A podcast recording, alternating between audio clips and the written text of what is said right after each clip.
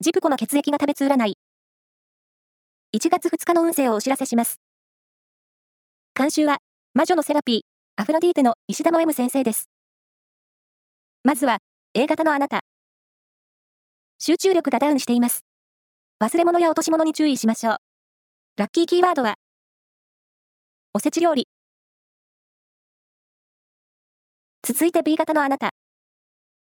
恋愛運は好調です。シングルの方は久々にときめくお相手に出会えそう。ラッキーキーワードは、ネックレス。大型のあなた。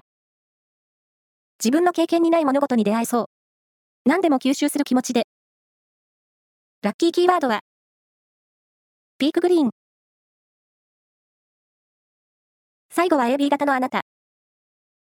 チャレンジ精神を発揮することで月を呼ぶ一日。攻めの姿勢で。ラッキーキーワードは、縦長のトートバッグ。